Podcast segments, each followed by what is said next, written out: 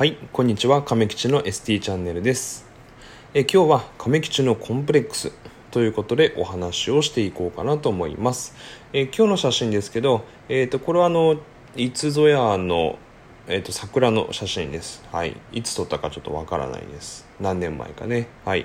まあでもねあの自分のスマホちょっと見返していてまあ綺麗だなと思ったんでね、え写真に載せてみました。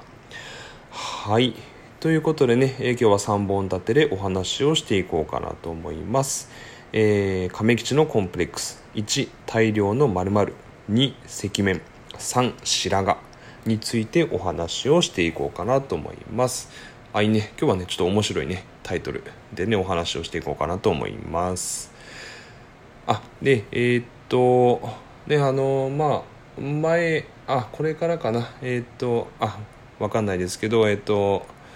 公認心理師、ね、試験、えーと延期。でコロナウイルスの影響で延期されていましたけどもえーっとつい先日ね、えーっと発表がありましてえー2020年の12月20日日曜日にね試験があるみたいですね。で、えー、と僕あの ST ですけども、えー、と公認心理師ね試験。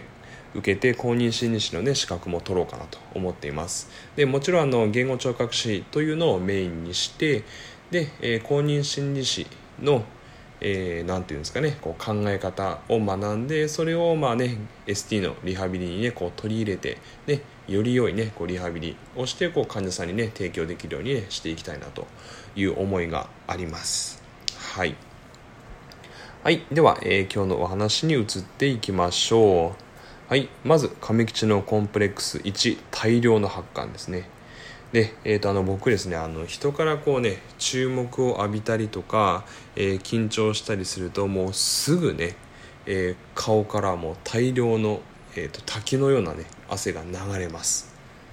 であやばいやばいやばいと思ってね緊張します。でそうするとねさらに緊張してくるんですね。もう悪循環ですね。で緊張するとまた汗が出ると。はい。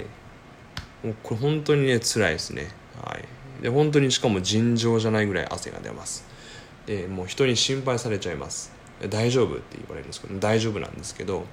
え体調悪いとかそんなんじゃないんですけどただただねもう緊張ねするともう途端に大量の汗が出ます。でこれねあの脇とかねこう体からね汗出るとね別にいいんですよ。こう人にね見えないんでねいいんですけども顔からね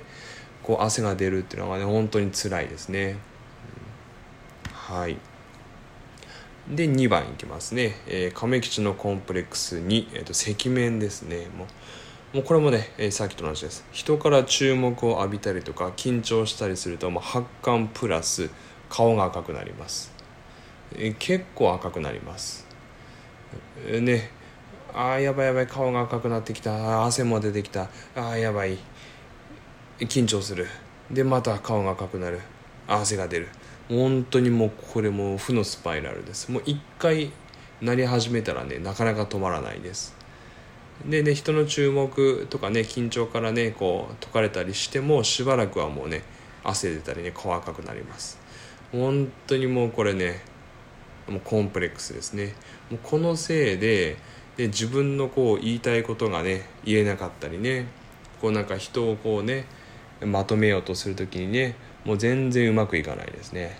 うんもう本当にこれコンプレックスです。ね。でまあね10年ぐらいね今 ST していますけどねまあ ST に限らずですけど、まあ、PTOT ねナースだったり、まあ、ドクターもそうなんですけどやっぱりねこう人の前に出てねこうお話をするのがまあ仕事になりますから。でで10年経ってもなかなか慣れません。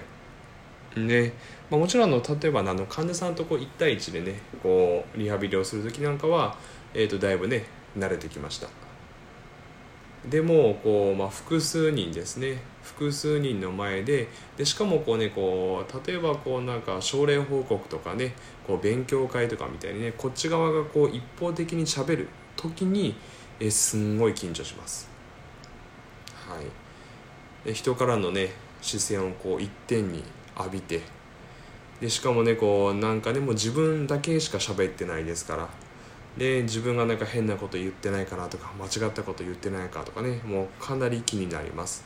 でねちょっとでも噛んだりするともうそれで恥ずかしいって思ってねこうもう途端にこうね汗が出たり顔が赤くなります。でもう本当にもうねこれ結構ね悩んでいます。はい。ただですねえーこのコンプレックスがですね、えー、と改善されてきたんですね。でそれなんでかってねお話を次のスライドでしていこうと思います。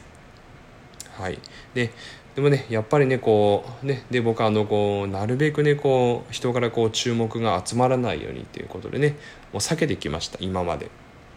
でもねやっぱりねこう避けていてはね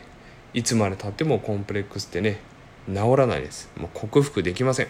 できませんでした。10年経ってもね。はい、なので、まあ、どうしたかっていうと、えー、僕はですねもうあえて自分からコンプレックスを感じる環境を作りました。はい。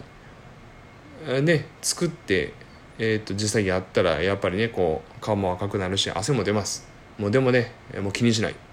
ねひたすらあとは数をこなしました。でこれあの別の動画でもねちょっとお話をしているんですけども、えー、今年に入りまして、えー、と僕はあの勉強会をねもう自分で開くと言ってで看護師さんなりリハビリスタッフ集めて、えー、勉強会しましたであの、まあ、今年がね、えー、とコロナのねえ時期というのもありまして、えーねまあ、第一線でこう、ね、コロナウイルスの患者さんを受け入れている病院はね本当に忙しいと思います。ね、ですけども、えっと、僕の病院は、えっと、コロナウイルスの患者さんを受け入れているわけではないので,、えー、でそれでいてやっぱりこう、ね、世間の名的にはやっぱり病院っていうのはこう、ね、こう感染症がね、えー、起こりやすい場所だというやっぱ認識がねどうしてもあって外来の患者さんとかね入院の患者さんがね結構減りました。でこれはあの全国的にねこう同じようなことがね起きてるみたいです。で、えーまあ、そのね時間でやっぱりねこう患者さんの数が少ないとねやっぱりこうスタッフのね余裕ができるんですね。なのでねこれチャンスだなと思ってねもうこれ逃したらねもう日々忙しい業務の中でも勉強会を開くなんてなかなかできないと思ったんで、えこのチャンスを生かしてね、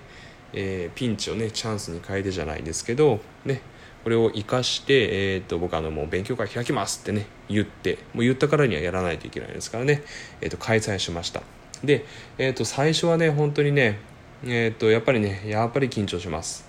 で緊張したんですけどもでなんかね2回3回4回5回6回ってやっていくうちにねなんかこう言い回しだったりね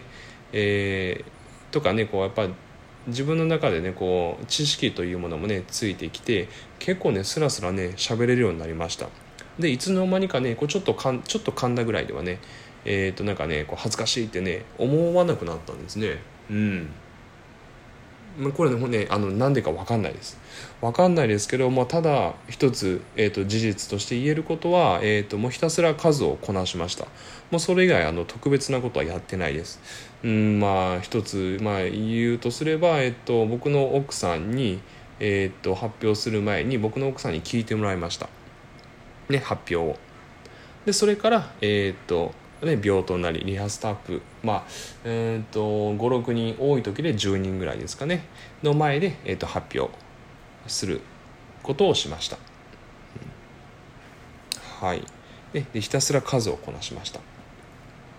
でそうすると,、えーと、僕のコンプレックスだったねこう、えー、人前で話す、えー、人前で注目を浴びながらこう人前で話すっていうことが、えー、と慣れてきましてねえーと、発汗と赤面っていうのがねかなり改善してきました。ねあの本当にも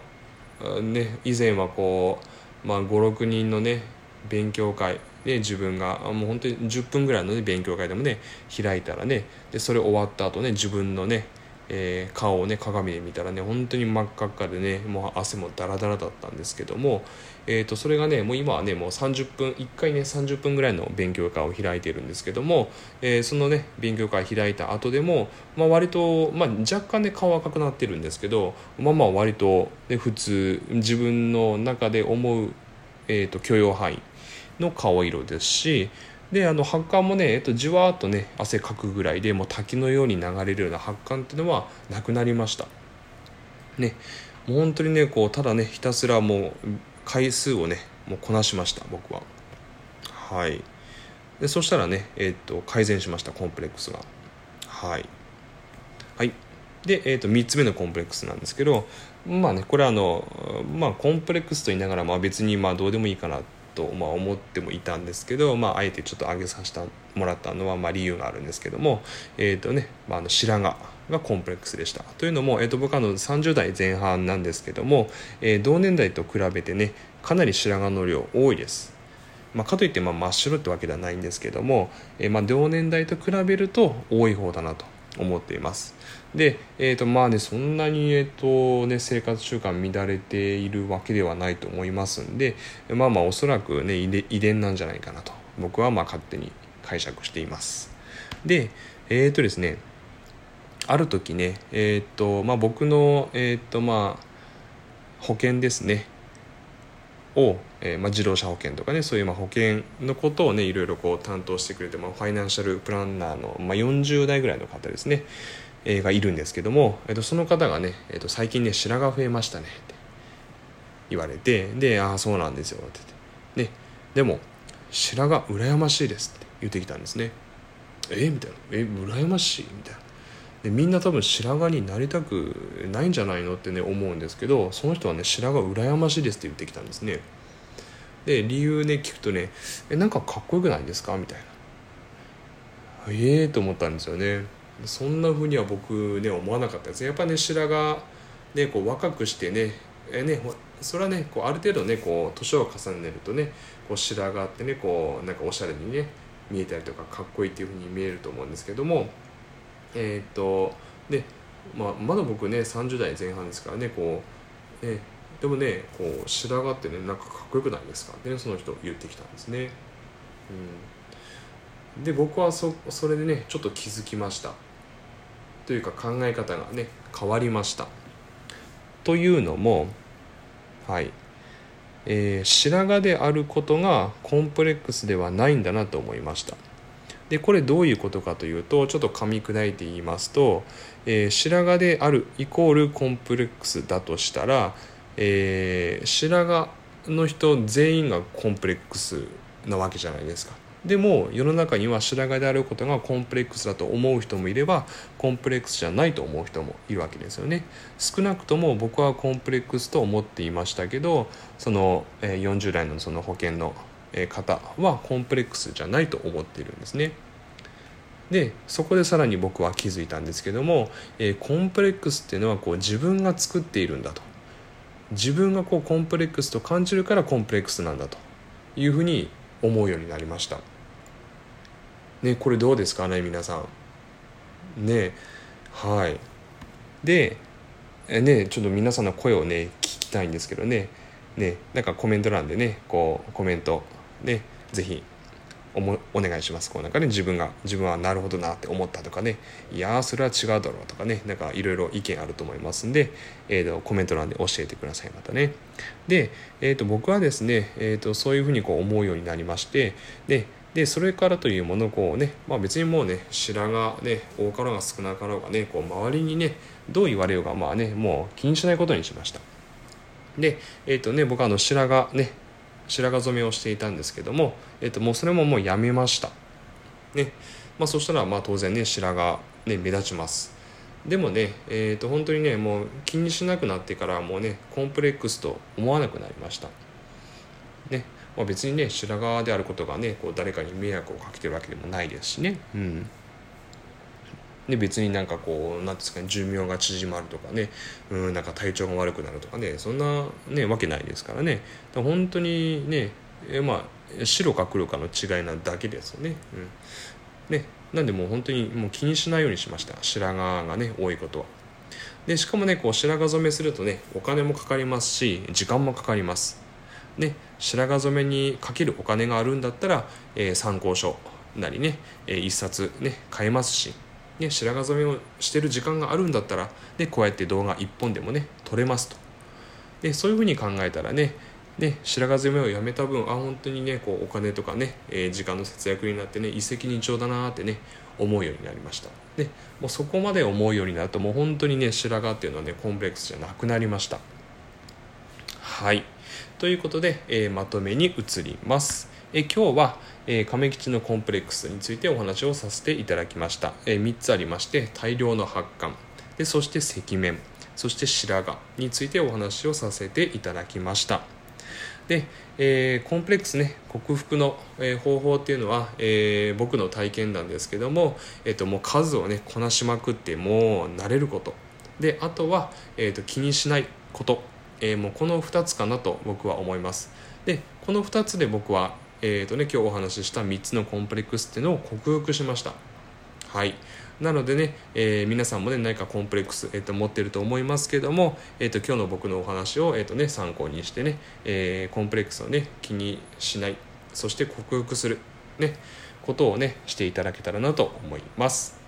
はいでは、えー、今日の動画は以上になります。最後までご視聴ありがとうございました。で、えー、この動画、えーと、なるべく、えー、毎日、え更新していこうかなと思いますので、え常にね、最新の情報をチェックできるように、えチャンネル登録の方をよろしくお願いします。で、えーと、あの僕いつもね、えーと、これあの iPad でね、えー、と動画の方登録、え録画しまして、であの横にスマホ置いてスマホの方でねあのラジオアプリの方でねこう音声を投稿しています。でえー、っとラジオアプリの方はなんかやり方がちょっとよくわからなくてえー、なんかこう録音したデータをこうね保存する方法がなんかちょっとよくわからなくてもうねこう録音したらもうすぐね投稿という形になっていますので、えー、と毎日投稿っていう感じではないです。はい。なのでちょっとそこだけちょっとご理解いただきたいんですけども、えーと、YouTube チャンネルの方はね、えーと、ちゃんとね動画、えーと、保存しておくことができますので、えー、なるべく、えー、と毎朝毎日、えー、と投稿しておりますので、えー、ラジオアプリお聞きの方は、えー、YouTube の方ねチェックしていただけると,、えーと、スライドでこうね文字だったり、えー、一部図を使って説明しておりますので、えー、より分かりやすくなるかなと思いますので YouTube チェックしていただきたいですし、えー、YouTube ね、え見られている方はえっ、とねラジオアプリの方も、えーと、チェックしていただけたらなと思います。えー、なんか Spotify とかでもね、えーと、上吉って検索すると、えー、出てきますので、えー、チェックしていただけたらなと思います。えー、休みの日にね、えーと、こうあの僕今日休みなんですけども、えー、と動画ね、えー、と取りだめしているんですけども、えー、ラジオアプリの方がねこう最新の情報が、えー、と YouTube では出ていないけどもラジオアプリはでは出ている、ね、情報っていうのもありますので、えーとまあね、YouTube チャンネルをねご覧の方で、えーと、なんか最新の情報、えーと、亀吉のね、えーと、最新の、えー、